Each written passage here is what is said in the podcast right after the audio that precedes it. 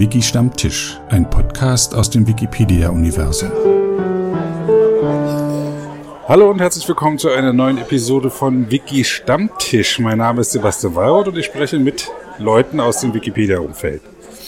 Heute ähm, Aufnahme in Salzburg bei der AdminCon, äh, der jährlichen Konferenz der Wikimedia äh, Administratoren Wikimedia deshalb, weil eben auch von Wikimedia Commons und Wikisource und so weiter Leute da sind. 50 oder 60 Leute habe ich jetzt so ungefähr geschätzt, waren das heute schon, äh, die da waren. Und ich spreche mit toter alter Mann. Genau. Ja, stell dich doch mal vor. Ja, ich bin toter alter Mann, auch kurz Tam genannt. Und bin seit 2009 auf Wikipedia aktiv, jetzt also bald acht Jahre. Ähm, habe ein bisschen über 1000 Artikel geschrieben und ähm, bin weit rumgekommen, würde ich mal sagen, auf der Wikipedia. Mhm. Wieso toter alter Mann? Den Namen hatte ich schon, als ich mich angemeldet habe, damals noch für ICQ als Nickname. Ich wollte einen Nickname, den ich nicht jede Woche wechsle. Und an dem bin ich irgendwie hängen geblieben. Ich weiß nicht, wie ich auf den gekommen bin, aber ich fand ihn lustig und seitdem habe ich ihn. Achso, ich hätte gedacht, das wäre irgendwie eine Anspielung auf Goethe oder sowas. Ja, es kommt vielleicht oft, auch. Du hast es vor, ein toter alter Mann zu werden? ja, ich glaube, es ist unausweichlich. Unausweichlich. Okay, ähm, was war. Wie bist du auf die Wikipedia gestoßen? Ich hatte Langeweile, als ich in Wien studiert habe und saß zu Hause vorm PC und habe mich so ein bisschen durch die Seiten geklickt und bin dann bei dem Artikel für kreuz.net hängen geblieben. Also eine äh, berüchtigte rechtskatholische ähm, ja, Webseite, die so gegen alles mögliche Stimmung gemacht hat, was äh, jemandem nach dem Zweiten Vatikanum eingefallen ist. Und den Artikel fand ich nicht gut genug und habe mich da beschwert auf der Diskussionsseite und dann kam ein netter Benutzer, ähm, der meinte, ja, dann bring dich doch ein und äh, ändere den Artikel. Und das habe ich dann gemacht und seitdem bin ich mit an Bord geblieben. Mhm. Was war deine. Also, was gibt dir das? Was ist deine Motivation? Das ist meine Motivation. Ja, ich lerne gerne Sachen und das geht ganz gut, wenn man auf Wikipedia Artikel schreibt, weil da muss man sich erstmal vorher informieren und dann ist man auch oft ganz begeistert von dem, was man alles gelernt hat und kann man gute Artikel schreiben. Und wenn die fertig sind, sind die auch schön. Also die sind abgeschlossen, lesen sich gut, wenn man die gut geschrieben hat. Und man ist dann auch ganz überrascht, wenn man die nach ein paar Jahren nochmal liest, wie gut die tatsächlich geworden sind, ohne dass ich mich jetzt loben will. Aber Mhm. denke mir, ja, das hätte ich mir jetzt nicht zu, zugetraut. Und ähm, man kann natürlich über alles schreiben, was einen so interessiert. Mhm. Also, du bist ein richtiger, muss man mal sagen, richtiger Autor. Also nicht richtig, sondern du bist Autor, weil ich selber halte mich gar nicht so sehr für einen Autor, weil ich auch viel Technisches mache, rumformatiere und so. Ne? Aber dieses Texte schreiben, das ist eher so ein Unterpunkt. Bei dir ist, steht das im Vordergrund. Ja, bei mir steht das im Vordergrund, weil ich auch immer dachte, zumindest am Anfang, es geht eigentlich nur ums Texte schreiben. Also die Technik übersieht man natürlich schnell, weil die so gut funktioniert oft. Ähm, es war mir aber auch immer wichtig, ein Autor zu sein, weil ich gerne viel labere auf Wikipedia. Also ich habe auch schnell den Meta-Diskussionsraum gefunden. Und da wird man ernster genommen, wenn man auch Artikel schreibt. Achso. Und ähm, dann kann man sich nicht anhören, man sei ja bloß eine Laberbacke, wenn man doppelt so viel lesenswerte Artikel hat, wie die Person, die einen sonst kritisieren würde. Verstehe. Du hast auch an Schreibwettbewerben teilgenommen. Du hast auf der Wikicon in, in äh, Kornwikiheim, nein, Kornwestheim, Kornwestheim, ja. einen Vortrag über Schreibwettbewerbe gehalten. Ja. Genau. Ist das ein Steckenpferd von dir oder hast du nur allgemein gedacht, man müsste mal da einen Vortrag halten? Ich habe gleich 2009 angefangen, also da war ich noch kein halbes Jahr dabei, ähm, mich für den Schreibwettbewerb anzumelden. Mhm. Hab dann zwar zurückgezogen, aber war seitdem eigentlich dann mehrere Jahre durchgehend dabei und wenn ich nicht mitgemacht habe im Wettbewerb, dann als Jurymitglied. Erklär mal, was ein äh, Schreibwettbewerb ist. Ja, was ist der Schreibwettbewerb? Ähm, der Ach, es, findet gibt, es ist der Schreibwettbewerb. Es ist, es ist der Schreibwettbewerb der Wikipedia, also der heißt nur der Schreibwettbewerb oder Mhm. SW, findet zweimal im Jahr statt. Einmal im März und einmal im September. Und da geht es darum, wer kann innerhalb von einem Monat den besten oder den schönsten Wikipedia-Artikel verfassen. Wird dann von einer Jury begutachtet mit vier Sektionen, ähm, Naturwissenschaft, Kulturwissenschaft, Gesellschaftswissenschaften und Geschichtswissenschaften. Und dann wird nochmal Gesamtsieger und eine Shortlist sozusagen gekürt. Und ähm, da werden natürlich auch Preise gestiftet, die es dann zu gewinnen gibt. Und ist immer ein großes Brimborium gewesen. Früher war mal mehr los, mehr Lametta. Ähm, und heute heißt es immer, der Schreibwettbewerb ist tot. Ach, Genau, mangels Beteiligung und Aufmerksamkeit. kann man, also der Artikel musste neu angelegt werden in diesem Zeitraum. Müsste nicht, man kann auch einen nehmen, der noch nicht besonders ausgebaut ist. Also wenn der zwei dürre Zeilen hat, kann ich den genauso nehmen. Kann auch einer sein, der schon 50 Bildschirmseiten hat und man sagt, nee, der ist zwar lang, aber nicht gut, den stutze ich jetzt auf 20 Seiten zurecht und ähm, schreibe den komplett neu. Geht mittlerweile auch, ja.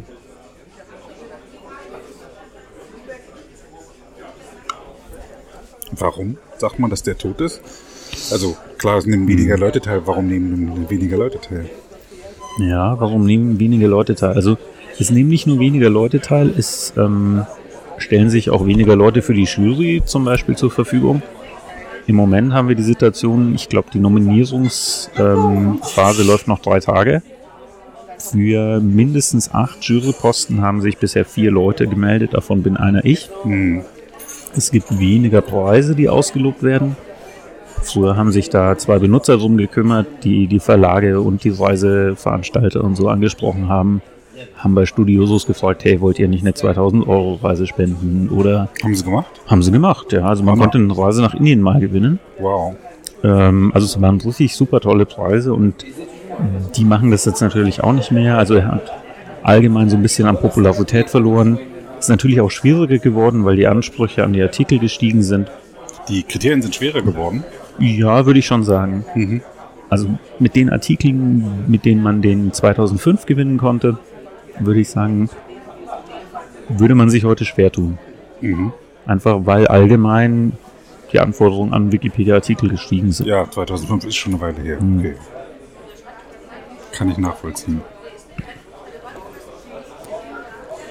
Wenn man in der Jury ist, kann man nicht dann teilnehmen. Also Hm, Nee, also wäre Quatsch, ja. Also, Ja. hm. Genau, es ähm, lässt sich auch beobachten, ähm, der Publikumspreis, also die Publikumswertung dieses Wettbewerbs, da kann dann jeder abstimmen. Ähm, da sind die Teilnahme, also da sind die Teilnehmer auch zurückgegangen. Hm. Äh, habe ich aber gemerkt, als ich den betreut habe über mehrere Jahre hinweg, dass das stark davon abhängt, wie gut man den bewirbt. Also Mhm. schreibe ich einen Artikel im Wikipedia Kurier und mache, sag, bitte nimm teil und mache das nicht nur einmal, sondern irgendwie viermal über den Wettbewerbszeitraum und ähm, macht da so einen schönen Ausmacher oder bewerbt es auch auf der Hauptseite. Dann kann man durchaus so 30, 40 Teilnehmer da ähm, versammeln. Mhm. Wenn man sich gar nicht kümmert, dann kann man froh werden, wenn 10, 16 Leute so in dem Bereich sich Hm. äh, da melden. Verstehe. Du hast also, äh, hast du vorhin gesagt, äh, wie viel lesenswerte Artikel? So ungefähr? Weiß ich gar nicht. Weißt du gar nicht. ist eine zweistellige Zahl, glaube Ja, ich. ich habe null. Wie kriegt man einen lesenswerten Artikel? Ja, einen lesenswerten Artikel kriegt man, indem man, würde ich mal sagen, zwei, drei gute Bücher zu einem Thema liest. Vielleicht müssen wir erstmal erklären. Also niemand hört einen Artikel. Genau. Ja, aber man, man kann richtig ein, alleine eben einen Artikel schreiben, einen guten Artikel. Ist dann so der Hauptautor, das hat auch nichts zu sagen. So, jeder kann da weiter rumeditieren, aber man adaptiert den ja auch und achtet dann darauf, dass Mhm. man kümmert sich einfach so ein bisschen um den Artikel. Und wenn man jetzt sagt, na gut, ich habe da zwei, drei gute Bücher ausgewertet und vielleicht noch zwei, drei interessante Artikel. Ich würde meinen, das reicht für einen lesenswerten Artikel. Ähm, und in dem Artikel steht eigentlich alles drin, was man wissen müsste. Hm. So mal grob, um sich auf einer Party über ein Thema zu unterhalten. Dann gibt's zwei Seiten. Das ist einmal Wikipedia-Kandidaturen für lesenswerte Artikel oder ähm, Wikipedia Kalb, also Kandidaturen für von Artikeln, Listen und Portalen. da kann man dann sagen, ja, ich habe jetzt diesen Artikel schön ausgebaut. Schaut ihn doch mal an. Ich finde, der ist lesenswert. Wenn ihr das auch findet, dann stimmt doch bitte dafür. Und dann läuft das 10 Tage oder 20 Tage, je nachdem, ähm, ob das Ergebnis eindeutig ist. Und am Ende bekommt der Artikel dann ein blaues Babbel, wie man sagt, oben rechts in der Ecke verpasst wo ein kleines L draufsteht und dann ist der Artikel lesenswert. Mhm. Das ist auch für den Leser interessant. Ne? Also lesenswerte Artikel sind vermutlich vertrauenswürdiger und, und, und ergiebiger. Mhm. Also für einen Leser wäre das ein Qualitätsprädikat, mhm. weil er davon ausgehen kann, den Artikel hat nicht nur jemand runtergeschrieben, den haben auch mindestens drei, vier andere Leute gegengelesen und für gut befunden. Mhm. Ich weiß nur nicht, ob die Leser das wissen, weil ähm, Oft habe ich die Befürchtung, das ist so eine sehr Wikipedia-interne Geschichte, wo es bloß darum geht, diese blauen Ls zu sammeln. Oder ja. halt die verbesserte Stufe, ne? die grünen Sterne. Wenn man sagt, der Artikel ist dann richtig, richtig gut, dann kann man den auch noch eine Kategorie höher nominieren. und Exzellent ist er dann. Ne? Genau, das ja. ist ein exzellenter Artikel. Hm. Ja, das ist, ist ja eine Motivation für die Autoren offensichtlich, äh, einen guten Artikel zu schreiben, wenn sie dann halt Sternchen dafür kriegen.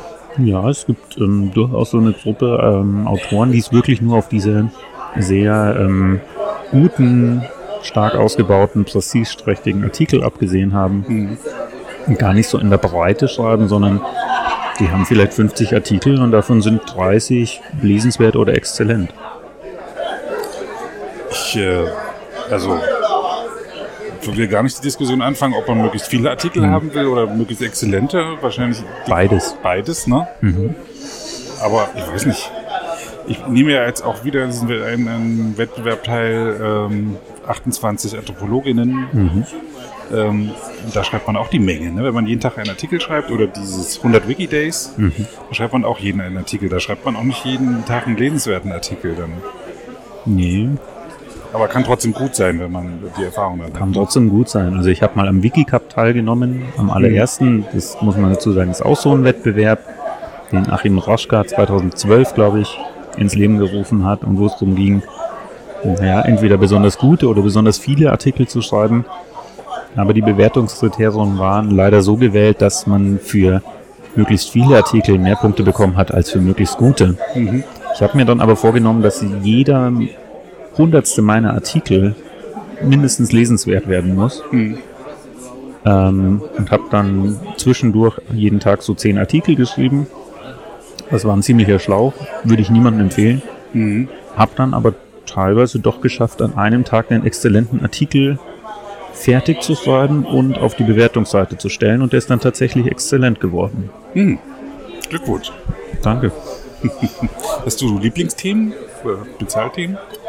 Über die du schreibst? Ja, ich würde sagen, Pilze ist so ein Spezialthema. Mhm. Einfach weil ich den ganzen Wettbewerb über nur Pilze geschrieben habe. und glaube ich 800 Pilzartikel in einem Jahr dann verfasst habe. Ansonsten schreibe ich viel über Vögel.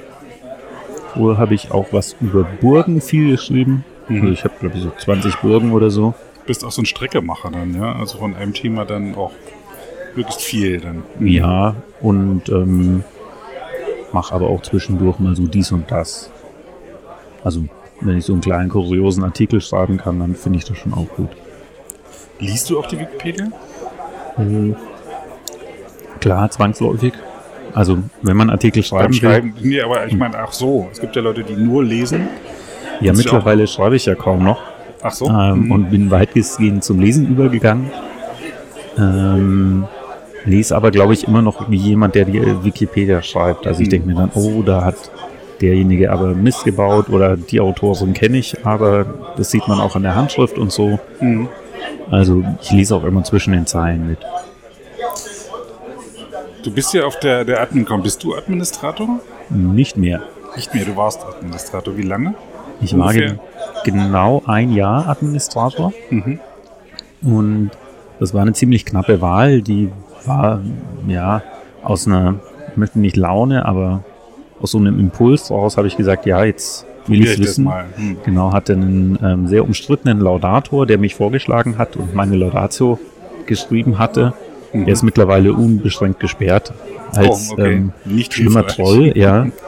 Ähm, und ich war, als ich die Wahl begonnen habe, auch gerade erst frisch aus meiner ersten Ein-Tage-Sperre raus. Wie bist du dazu gekommen? Also, diesmal ein echter Stammtisch mit Bier aufstoßen. Ja, ähm, ich habe jemanden ziemlich wild auf der Vandalismusmeldung als einen Nazi-Troll verdächtigt und das auch offen so geäußert. Mhm. Und ähm, da meinte ein Admin, ja, das ging ja nicht, einfach mal so ins Blaue rein, Nutzer als Nazis zu bezeichnen, muss ich dem Admin auch recht geben. Mhm. Hab mich dann gesperrt. Dann gab es äh, ein großes Aufheben, weil ähm, ich glaube ich damals schon recht hohes Ansehen in der Community hatte und es auch klar war, dass der Benutzer auf dieser Vandalismus-Seite niemand war, den die Leute im Projekt haben wollten. Also es Mhm. war eine Sockenpuppe, halt nur nicht von dem Benutzer, wo ich gesagt habe, das wäre sie. Kurz erklären, was eine äh, Sockenpuppe ist. Eine Sockenpuppe ist ein Account, der so tut, als sei er von einer anderen Person. Tatsächlich aber der zweite Account ist von jemand anderem. gibt Leute, die mehrere Dutzend Socken oder tausend Genau. Sockenpuppen haben. Und viele von diesen Leuten sind auch schon gesperrt und kommen immer wieder mit neuen Konten, Mhm. die sich dann aber durch ihr Verhalten irgendwann verraten. Naja, ich wurde auf jeden Fall gesperrt, habe mich dann trotzdem zur Wahl stellen lassen. Das war eine knappe Angelegenheit. Und ich glaube, ich wurde nur gewählt, weil ich versprochen habe, ich lasse mich nach einem Jahr entweder wieder wählen, freiwillig, oder ich gebe die Knöpfe ab Mhm. und äh, trete als Admin ab.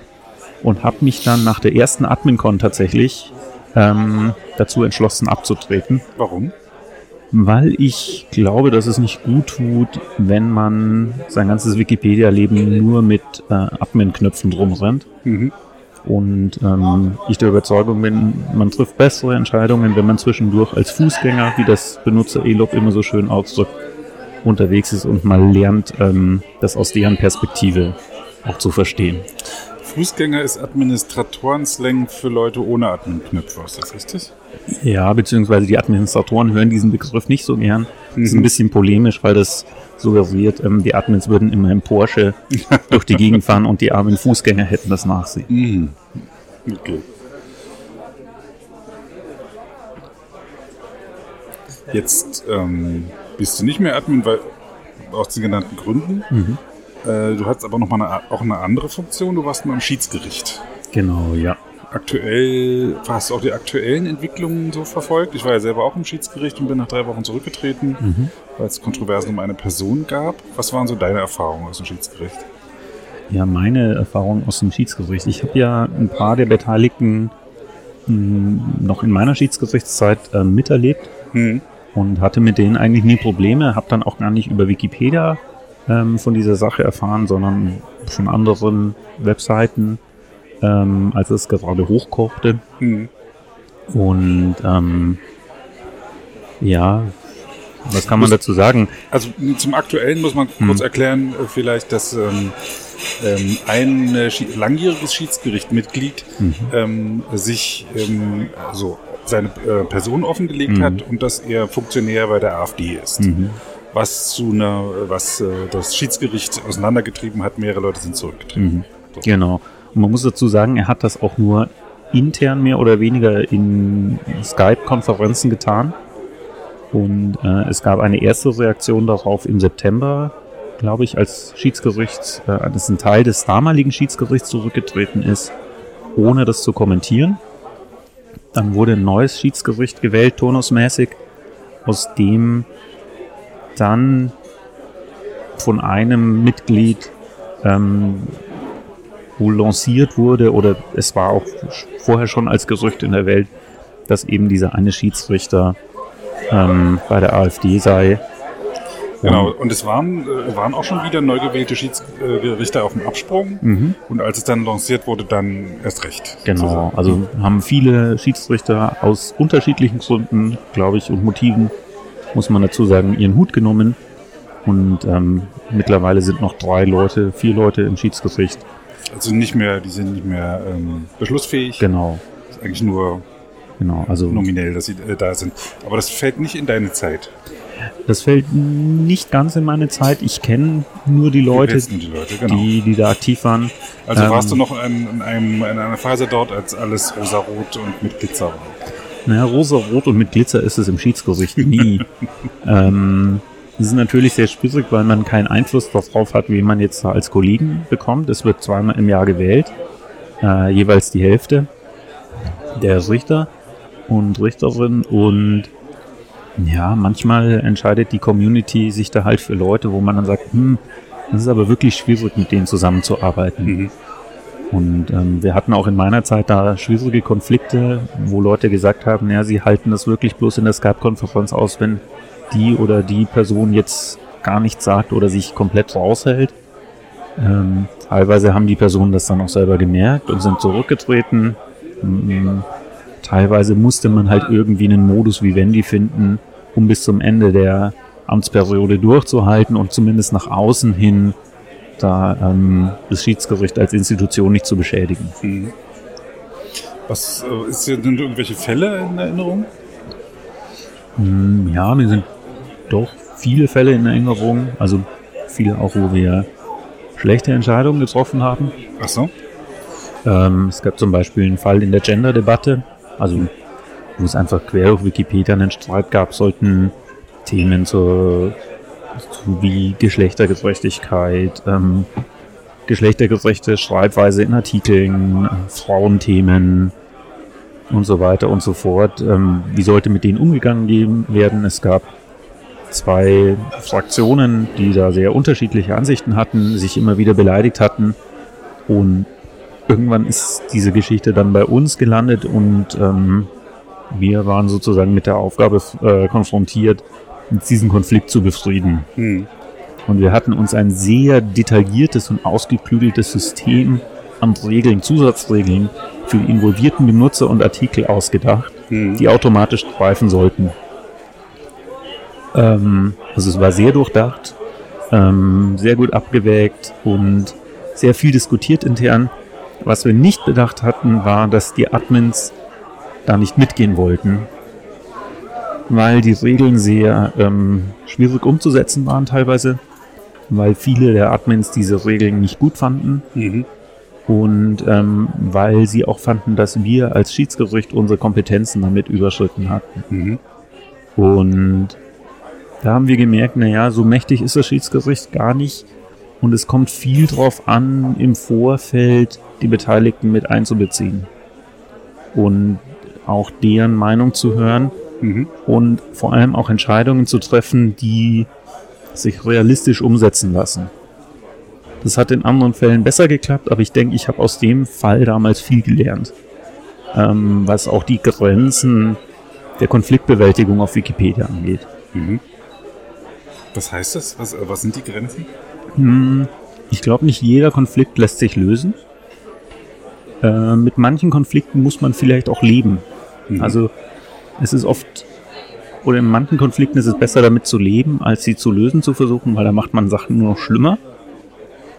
Und ähm, man muss auch als konfliktlösende Instanz, ob das jetzt das Schiedsgericht ist oder ein Admin, die eigenen Grenzen vor Augen haben und Mhm. sich klar machen, naja, ich habe jetzt zwar viele Befugnisse, aber das heißt nicht, dass ich auch die Möglichkeiten habe, jetzt tatsächlich diesen Konflikt beizulegen Mhm. und ein für alle Mal zu lösen. Ich glaube, das wäre auch ein bisschen vermessen und insofern tut da ein bisschen Demut gut.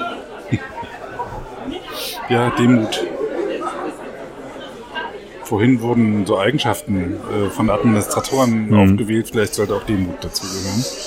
Ja, Demut ist sicher nicht schlecht. Ich glaube, am wichtigsten ist Humor.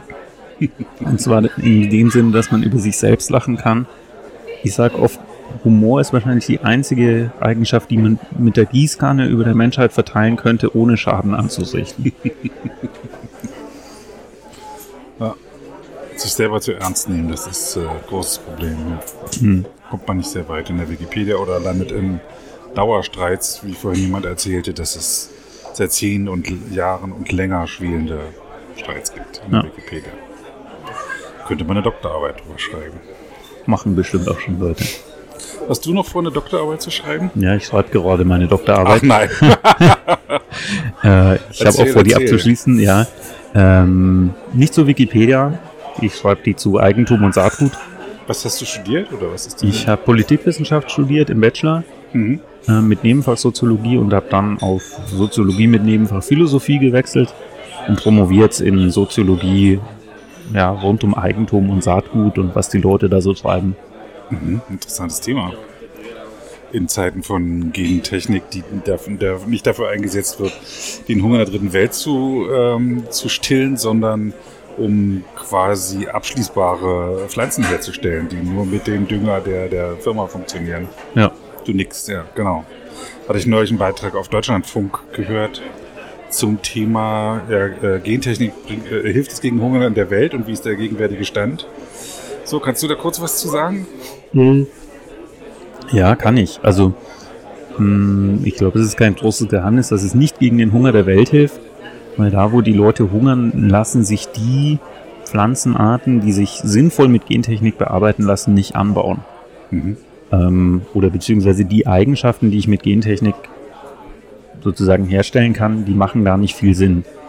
Es gibt im Moment zwei hervor also herausragende Eigenschaften, bei denen das klappt und auch ähm, ökonomisch klappt. Das ist einmal Schädlingsresistenz und dann Herbizidresistenz. Mhm. Das heißt, ich kann die mit Glyphosat zum Beispiel besprühen, ohne dass die eingehen. Ähm, Also einmal Resistenz gegen die Schädlinge und einmal gegen die Schädlingsgifte oder die Gifte, die gegen, gegen, Schädlinge. gegen Herbizide, also gegen Unkrautvernichtungsmittel. Das heißt. Ach, ich kann einfach das Unkraut kann ich wegspritzen Mhm. und was weiß ich, der Mais bleibt stehen. Ah ja. Ähm, das große Problem ist, na, die Bauern in Afrika zum Beispiel können sich schon das Herbizid nicht leisten. Ähm, also bringt ihnen diese Technologie zum Beispiel nichts, dann ist das Saatgut auch ja doppelt so teuer, würde ich mal sagen, je nachdem, ähm, was man da als Grundlage nimmt. Ähm, und diese Leute kaufen schon gar kein Saatgut, weil sie ihr Saatgut seit Jahrzehnten, Jahrhunderten selber herstellen und gar kein Geld hätten, sich jetzt neues Saatgut zu kaufen. Mhm. Und dann sind das lauter so Hochleistungssorten, die überhaupt umkippen würden im Hochland von Äthiopien Mhm. ähm, oder irgendwo in der Sahelzone. Mhm. Und ähm, das ist einfach ökonomisch unattraktiv. Mhm. Also das hat noch nicht mal mit bösen Absichten zu tun. Ähm, und dann kommt dazu, na, die bauen da irgendwelche Hirse an oder Maniok oder so. Und äh, Gentechnik ist eigentlich nur ganz groß in vier Fruchtarten. Das ist Mais, Soja, Baumwolle und Raps noch ein bisschen. Und alles, was weniger abwirft auf dem globalen Markt, lohnt sich schon nicht, weil eine neue gentechnische Eigenschaft herzustellen sind, kostet glaube ich so 130, 140 Millionen US-Dollar Mhm. und wird auch nicht billiger. Mhm. Aber es gab doch hier Golden Rice, so, ein, so eine Reissorte, die eben robust ist und Mhm. auch verschiedene Nährstoffe halt, so dass man sich nicht einseitig ernährt, wenn man sich nur von Golden Rice ernährt oder irgend sowas. Aber das, äh, da gibt es, glaube ich, auch nur ein Versuch, paar Versuchsfelder immer noch, obwohl da seit 15 Jahren dran geforscht wird. Ja, das ist ein bisschen eine tragische Story. Ähm, Das war so ein Prestigeprojekt, ähm, vor allem von Wissenschaftlern, weniger von Gentechnikkonzernen. Die wollten einen Reis herstellen, der Beta-Carotine hat, also so wie hier die Karotte, ähm, was vor allem gut ist gegen Blindheit ähm, und Mangelernährung. Mhm. Ähm, haben dann mit viel Mühe ein ähm, Beta-Carotin-Gen in den Reis einschleusen können. Ähm, das aber auch nur mit der großzügigen finanziellen Unterstützung von der Bill und Melinda Gates Stiftung, glaube ich. Und Syngenta hat ihn auch noch unter die Arme gegriffen, Mhm. als es dann nicht so richtig geklappt hat. Dann mussten sie das zweimal versuchen, weil es nicht so richtig, also weil nicht genug Beta-Carotin drin war. Dann war endlich be genug Beta-Carotin drin. Dann steckte das Gen leider ähm, an irgendeiner Stelle, die für die Wurzelentwicklung dieses Reises wichtig ist. Mhm. Und ähm, jetzt wächst der Reis zwar einigermaßen gut im Gewächshaus, aber irgendwo im philippinischen Hochland knickt der um, Ja. hat nicht genug Festigkeit und Mhm. naja, jetzt krebsen die ja seit 20 Jahren äh, vor sich hin Mhm. und bisher hat noch kein ähm, Bauer irgendwie diesen Reis, glaube ich, auf einen Markt gebracht in den Philippinen. Mhm. Was wird denn, was hat für deine Doktorarbeit für ein Ziel? Was ist so die, die Erkenntnis, die darüber kommt? Mm, na, ich will ein bisschen drüber schreiben, was passiert, wenn man denkt, man könnte alle Probleme mit Eigentum lösen. Mhm. Oder man könnte sie damit lösen, wenn man den Leuten mehr Eigentum gibt und mehr Eigentumsrechte. Ähm, das hat im Saatgutbereich nicht besonders gut funktioniert. Und ähm, ich will so ein bisschen diskutieren, warum das nicht funktioniert hat. Mhm. Und mein Verdacht ist, dass das auch damit zusammenhängt, dass Saatgut halt ein bisschen anders funktioniert als äh, eine Kiste Schrauben oder ähm, ein Sack Nägel, die man im Baumarkt kauft und auch anders funktioniert als ein Stück Land oder eine Wohnung, die man sich irgendwo in der Stadt kauft. Weil ähm, das immer noch ein bisschen so Eigendynamik behält Mhm. und schon allein dadurch, dass es sich selbst vermehren kann, eigentlich diese ganze Logik von Käufer und Verkäufer, Produzent und Konsument so ein bisschen ähm, über den Haufen wirft, Mhm. weil ich damit als Konsument auch gleichzeitig zum Produzent werden kann und ähm, das über die gängigen Eigentumsvorstellungen nicht ganz gedeckt ist.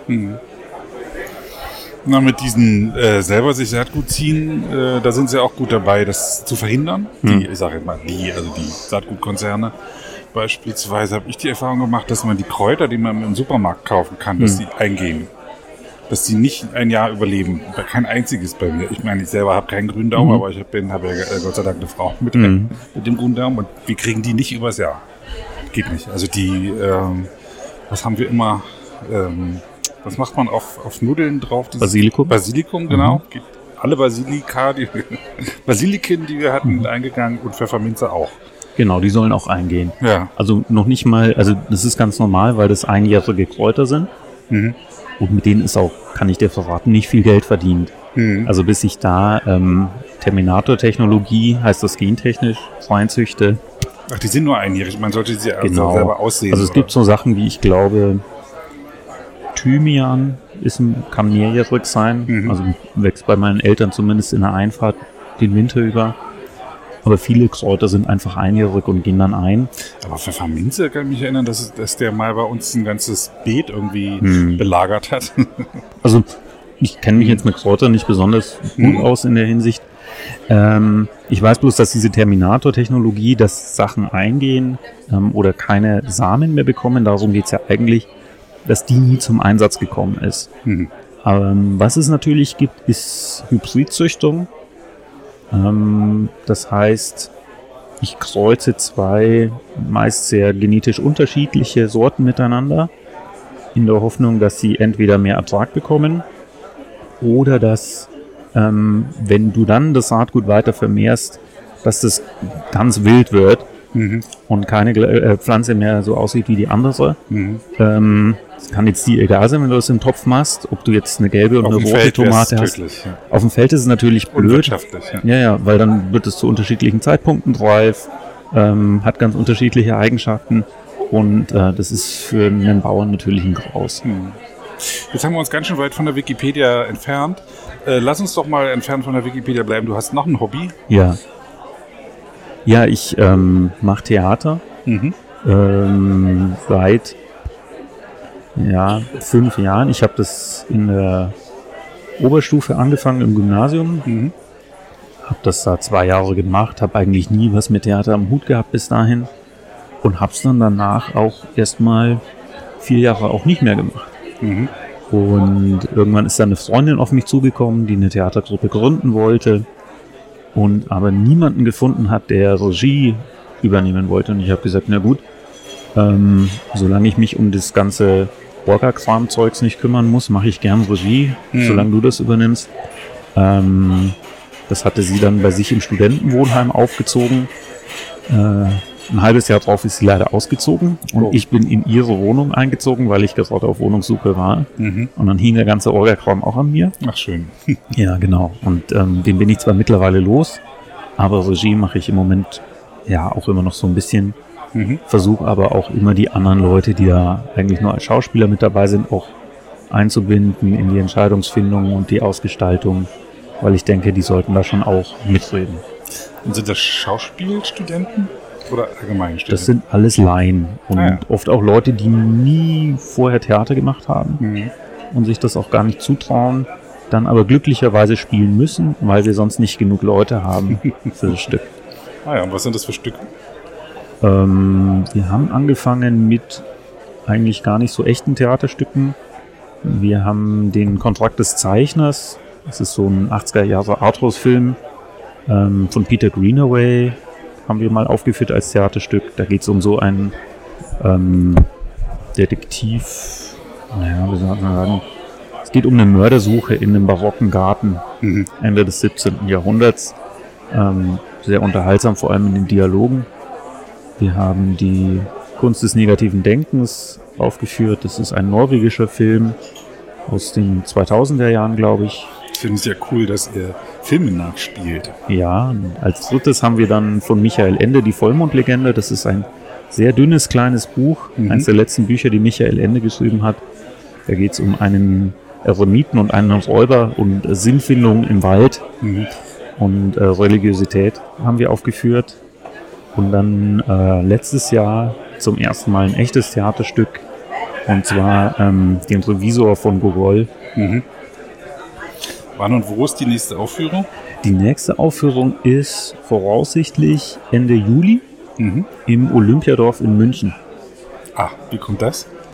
Ja, das ist das Studentenwohnheim, in dem Mhm. ich gewohnt habe und ähm, wo dieses Theater auch als ein Ausschuss des studentischen Selbstverwaltungsvereins angesiedelt ist. Ähm, frag mich nicht, wie die rechtliche Konstruktion da ist. Auf jeden Fall kriegen die Leute Wohnzeit, wenn sie da Theater spielen. Ah ja, Wohnzeit. Mhm. Und ist, ähm, ist dann schon mal alle Vorstellungen besetzt mit Studenten, die zuschauen, oder ist auch für öffentliches Publikum? Das ist absolut öffentlich. Also Mhm. wir verlangen auch keinen Eintritt. Wer wem das gefällt und ähm, wer möchte, darf danach natürlich Spenden geben. Genau, aber Die ansonsten. dann in, in Spirituosen umgesetzt werden? Nee, damit finanzieren wir eigentlich unsere Ausgaben, die wir das Semester über hatten. Ähm, wir haben zum Beispiel mal eine Rollstuhlrampe für 90 Euro aus Pressspan bauen lassen. Mhm. Ähm, und das waren halt die Materialkosten, die habe ich vorgestreckt und das wurde dann über die Spenden refinanziert. Und in der Regel schaffen wir es, so ein kleines Plus zu machen von 30 Euro. Mhm. Das zahlen wir an den Verein zurück, weil wir sagen, ja, der ist auch finanziell nicht so super aufgestellt. Ähm, aber wenn mal was übrig bleibt für einen Kasten Bier und ein bisschen Grillen, das reicht's immer. Das ist auch schön. Ja. Okay, zurück zu Wikipedia. Ähm, wir hatten im Vorgespräch kurz angerissen, äh, dass ähm, ja auch nicht mal alles nur schön ist mit der Wikipedia. Genau. Ja, die Wikipedia, muss ich sagen, ist ein, also eine ganz fürchterliche Seite. Ähm, und ich bin froh, dass ich jetzt hier bin, weil dann darf ich es mal sagen. Ähm, sonst sind ja immer alle voll des Lobes, vor allem Leute, die nicht mitarbeiten. Aber ähm, erstens ist es so, dass die Wikipedia sich, glaube ich, seit 2005, wo dieser große Boom war, nicht besonders weiterentwickelt hat. Mhm. Also es wird immer noch das gleiche Konzept gemacht. Im Grunde versucht man den Brockhaus ins Internet zu übertragen. Mhm.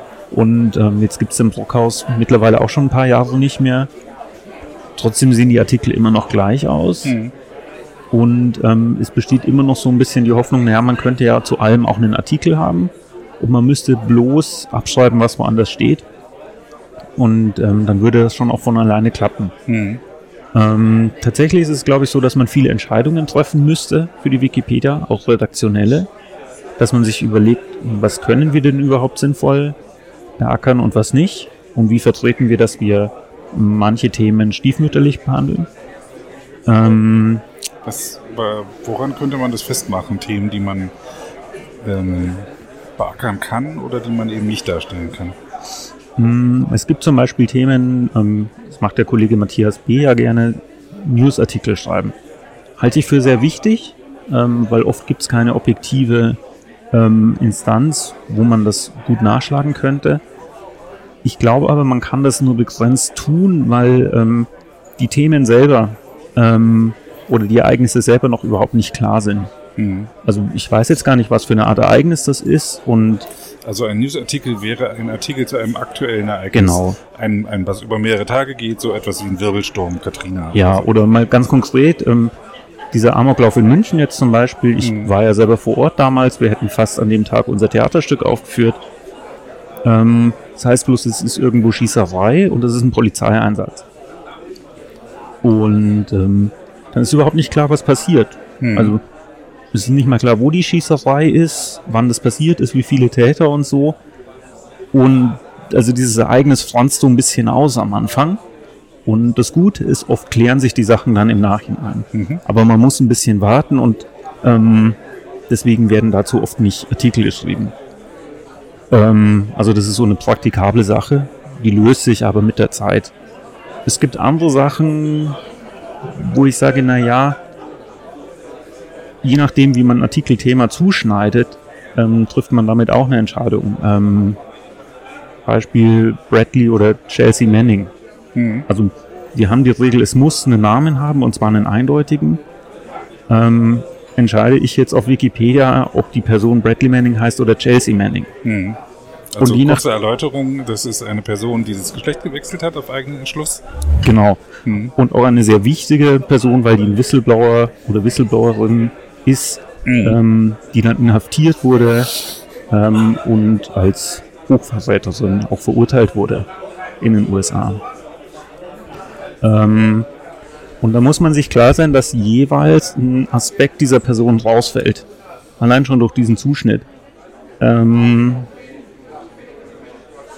und wo es nochmal krasser wird, und ich glaube, das ist so mein Lieblingsbeispiel, ist der Artikel ähm, weibliche Genitalverstümmelung. Mhm. Also im Moment heißt der weibliche Genitalverstümmelung. Der wurde in einer Hauruck-Aktion von, ähm, ich würde sagen, einer feministischen Gruppe damals so umbenannt, um auf dieses Unrecht hinzuweisen, Mhm. dass da eben Frauen verstümmelt werden.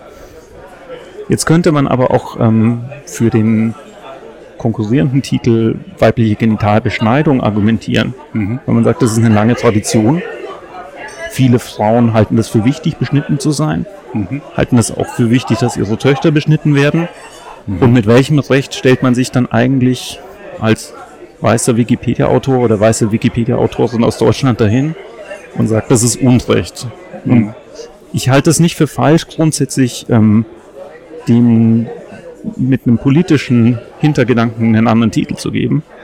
Aber ich denke, dass das dann auch als politische Entscheidung diskutiert werden müsste. Mhm. Und man sich sagen muss, okay, für welche Werte steht Wikipedia eigentlich? Wen wollen wir erreichen und wen nicht? Mhm. Und auf wessen Seite stellen wir uns damit? Genau, eigentlich müsste man ja im Artikel selber das ausgewogen darstellen, Mhm. aber irgendeinen Namen muss der Artikel dann haben.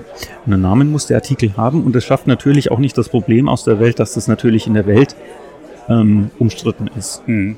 Und natürlich kann Wikipedia sagen, wir stellen uns irgendwo an die Seitenlinie und schauen da nur zu als Unparteiischer. Mhm. Das klappt aber auch nicht immer, Das geht nicht immer, nein. weil ähm, oft sind die Einschläge dann zu nah am eigenen Zuhause. Und ähm, wenn ich mir bedenke, ob jetzt zum Beispiel die Ansichten der NPD, ähm, ob man die gleichberechtigt darstellen sollte zu anderen Ansichten oder ob man sagt, nee, die schließen wir grundsätzlich aus von diesem Grundsatz.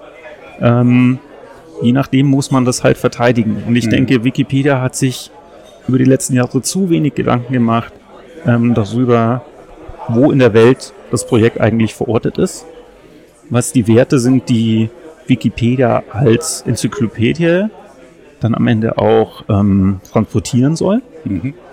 und wie man diese Leute erreichen kann und wen man erreichen möchte. Also für wen schreiben wir letztendlich? Weil ich glaube, dass ähm, ein Oberstudienrat zum Beispiel so einen Wikipedia-Artikel auch anders liest als eine 17-jährige Friseur-Azubine aus Berlin-Kreuzberg. Mhm. Wenn sie es überhaupt liest und nicht versucht, es über YouTube irgendwie rauszukriegen. Genau. Ähm, mein Gott, sind wir fies. Ähm, Es kann auch ein Azubi sein. Ja. Ähm, aber ich äh, verstehe. Mhm. Äh, es zieht ein bisschen ins Lächerliche, weil es wirklich eine schwere Sache ist. Ne? Mhm. Also, und es ist keine Sache, die man einfach lösen kann.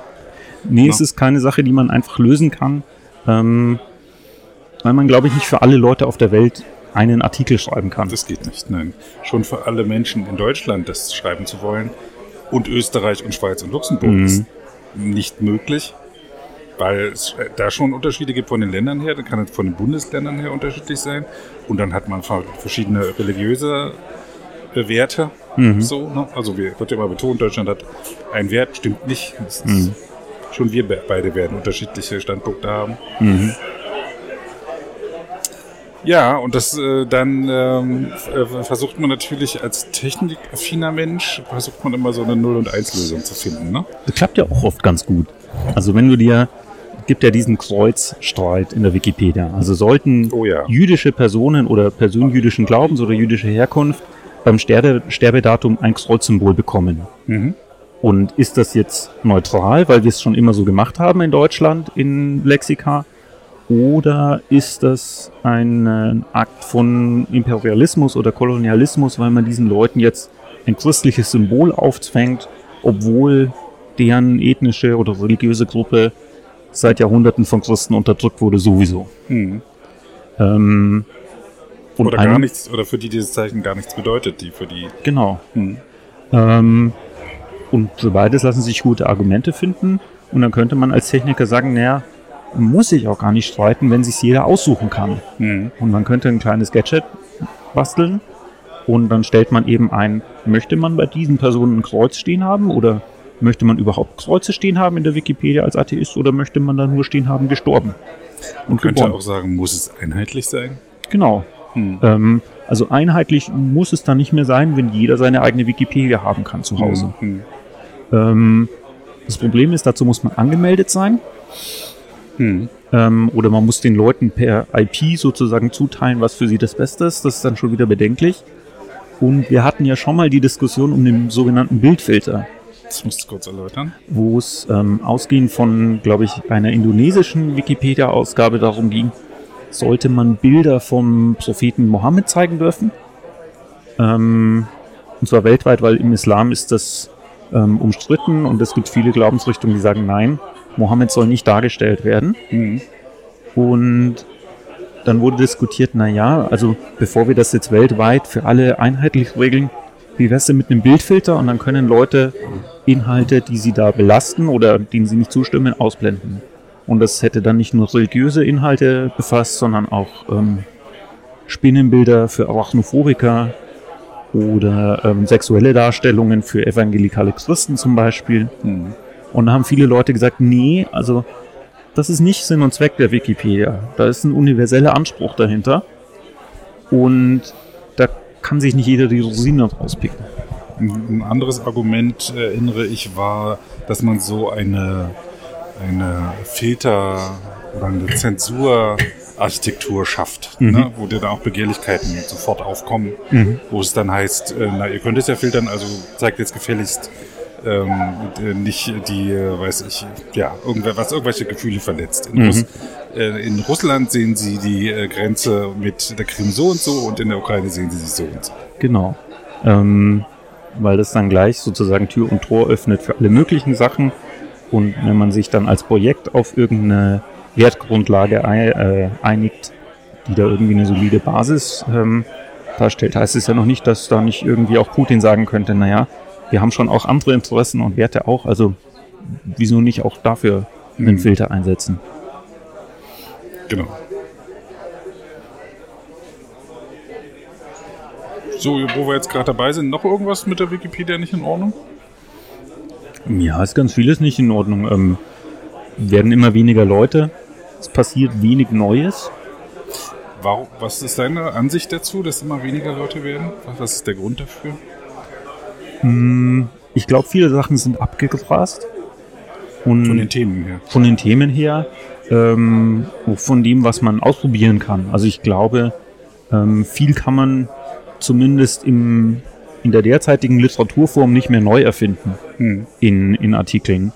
Ähm, gibt sicher viele technische Verbesserungen und ich glaube, der technische Bereich läuft ganz gut.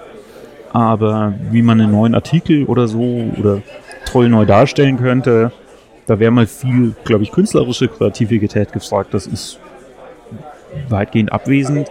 Und dann muss man natürlich auch sehen, also vergleichen wir mal Wikipedia mit anderen Internetprojekten, die aus der Community rausleben und dann sieht man schnell, MySpace ist nicht alt geworden. Mhm. Ähm, Facebook ist gerade auch so ein bisschen am alt werden, Mhm. zumindest.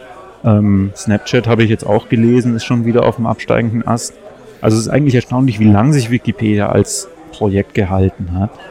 Ähm, vielleicht muss man auch einfach zur Kenntnis nehmen, dass Sachen nicht für die Ewigkeit gemacht sind. Und irgendwann muss man vielleicht mal die Wikipedia ähm, archivieren. Und ähm, dann kann man stolz drauf sein, dass es so lange gehalten hat und das als nettes Zeugnis seiner Zeit betrachten. Grundlegendes Kennzeichen eines Projektes, wie du es selber gerade auch genannt hast, ist, äh, dass es äh, zeitlich endlich ist. Mhm. Ne? Und äh, auf der Wikipedia Seite, äh, auf dem im Wikipedia-Artikel in der Wikipedia steht, Wikipedia ist ein Projekt zur Erstellung einer Enzyklopädie. Das heißt, es kö- könnte irgendwann abgeschlossen sein. Und es gibt auch Stimmen, die sagten, eigentlich könnte man jetzt eine abgeschlossene Version machen, vielleicht noch ein paar Artikel rund machen und dann nur noch, was ist, Zusatzbände veröffentlichen, wie es auch die großen Enzyklopädien gemacht haben. Wobei das nur für die deutschsprachige Wikipedia vermutlich gilt. Mhm. Ne? Also es gibt viele, die noch völlig am Anfang stehen, wo auch neue Communities sich bilden. So, ne? Ja, klar. Ähm, also ich denke mal, wenn man aus Sicht der Leserin oder des Lesers denkt, dann funktioniert Wikipedia im derzeitigen Zustand ja eh schon gut genug. Also da müsste nicht viel dran gemacht werden. Hm. Ich denke, die finden 98 Prozent der Sachen, die sie, die sie suchen, ganz gut.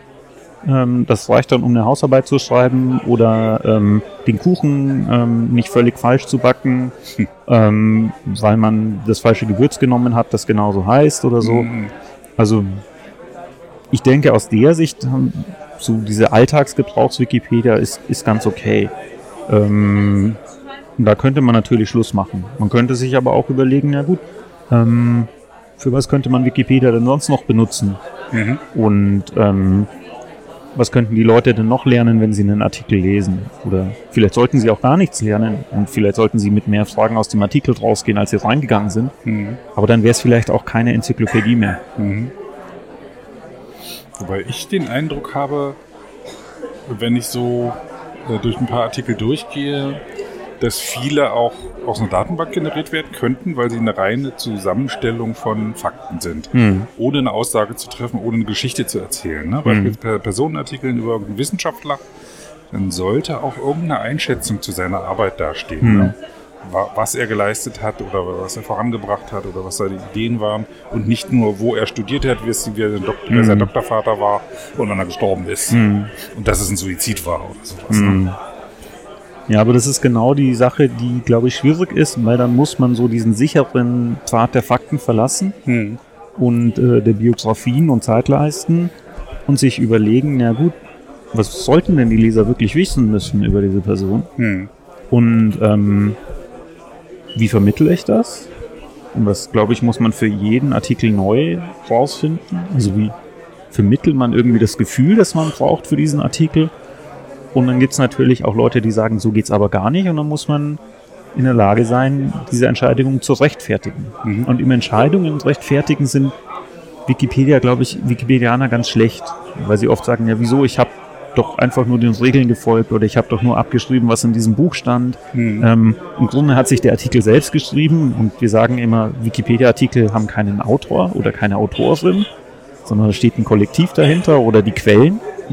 Aber ich glaube, so ganz wird man den Autor nicht los im Artikel. Also er ist nicht ganz tot, obwohl Roman Barth das damals behauptet hat. Mhm. Ähm, und dann muss man fragen, welche Rolle haben wir, die die Wikipedia schreiben? Und ich denke, das involviert auch die Techniker und die Fotografen ähm, darin, wie wir unsere Inhalte gestalten. Mhm. Ja, was? Es gibt noch so eine Standardfrage in meinem Podcast. Äh, was würdest du anordnen, wenn du jetzt König der Wikipedia wärst? Wenn ich König der Wikipedia wäre. Wenn jetzt jetzt der absolute Herrscher wärst. Nicht für lange, so, für einen Tag vielleicht. Okay. Was würde ich anordnen? Hm. Das ist natürlich schwierig, weil ich weiß, dass man viele Sachen anordnen kann und selbst wenn die Leute es umsetzen möchten, klappt das nicht so Wenn zu richtig. dir eines Tages eine Fee kommt und sagst, du hast drei Wünsche, dann hast du auch ein Problem, oder? Ja. Hm. Ich glaube, dieser Vorschlag, allen Leuten mal einen Tag nur Leserechte zu geben, Hm. also jede Artikelbearbeitung zu verhindern und die Leute mal einen Tag nur Artikel lesen zu lassen, die wäre nicht schlecht. So ein bearbeitungsfreier Montag oder so. Genau. Gute Idee. Hatte bis jetzt noch keiner so erzählt. Sehr schön. Hast du einen bestimmten Musikgeschmack? Ja, ich mag Barockmusik und äh, Progressive Rock. Mhm. Weil ich ähm, am Podcast meist immer noch ein äh, frei lizenziertes Musikstück ranhänge. Mhm. Und entweder suchst du noch eins raus und schickst mir das, oder mhm. ich suche dann jetzt ein barockes oder ein.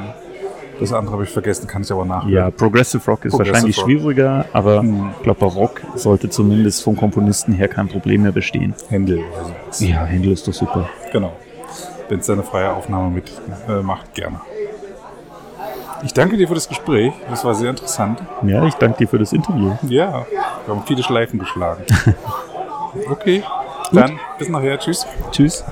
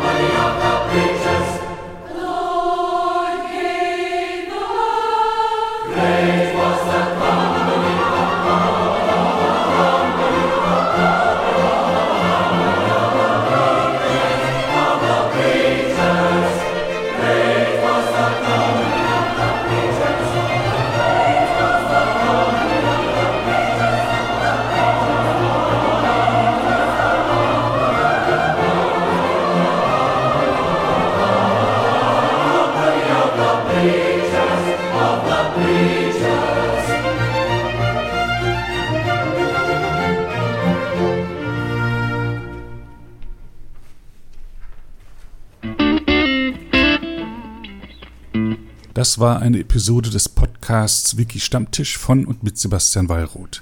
Die Episode steht unter der Lizenz Creative Commons Namensnennung 4.0, abgekürzt CC by 4.0. Diese Lizenz erlaubt Ihnen erstens, die Episode zu teilen, also das Material in jedwedem Format oder Medium zu vervielfältigen und weiter zu verbreiten. Zweitens dürfen Sie die Episode bearbeiten, also das Material remixen, verändern und darauf aufbauen, und zwar für beliebige Zwecke, sogar kommerzielle. Ich als Lizenzgeber kann diese Freiheiten nicht widerrufen, solange Sie sich an die Lizenzbedingungen halten. Die Lizenzbedingungen lauten, erstens, Sie müssen als Urhebernamen Wiki Stammtisch, Sebastian Wallroth angeben. Zweitens, Sie müssen die Lizenz CC BY 4.0 angeben. Drittens müssen Sie, wenn möglich, einen Link zur Lizenz beifügen. Viertens müssen Sie angeben, ob Änderungen vorgenommen wurden. Fünftens dürfen Sie diese Angaben in jeder angemessenen Art und Weise machen, allerdings nicht so, dass der Eindruck entsteht, dass ich als Lizenzgeber gerade Sie oder Ihre Nutzung besonders unterstützte. Zuletzt dürfen Sie sechstens keine zusätzlichen Klauseln oder technischen Verfahren einsetzen, die anderen rechtlich irgendetwas untersagen, was diese Lizenz erlaubt.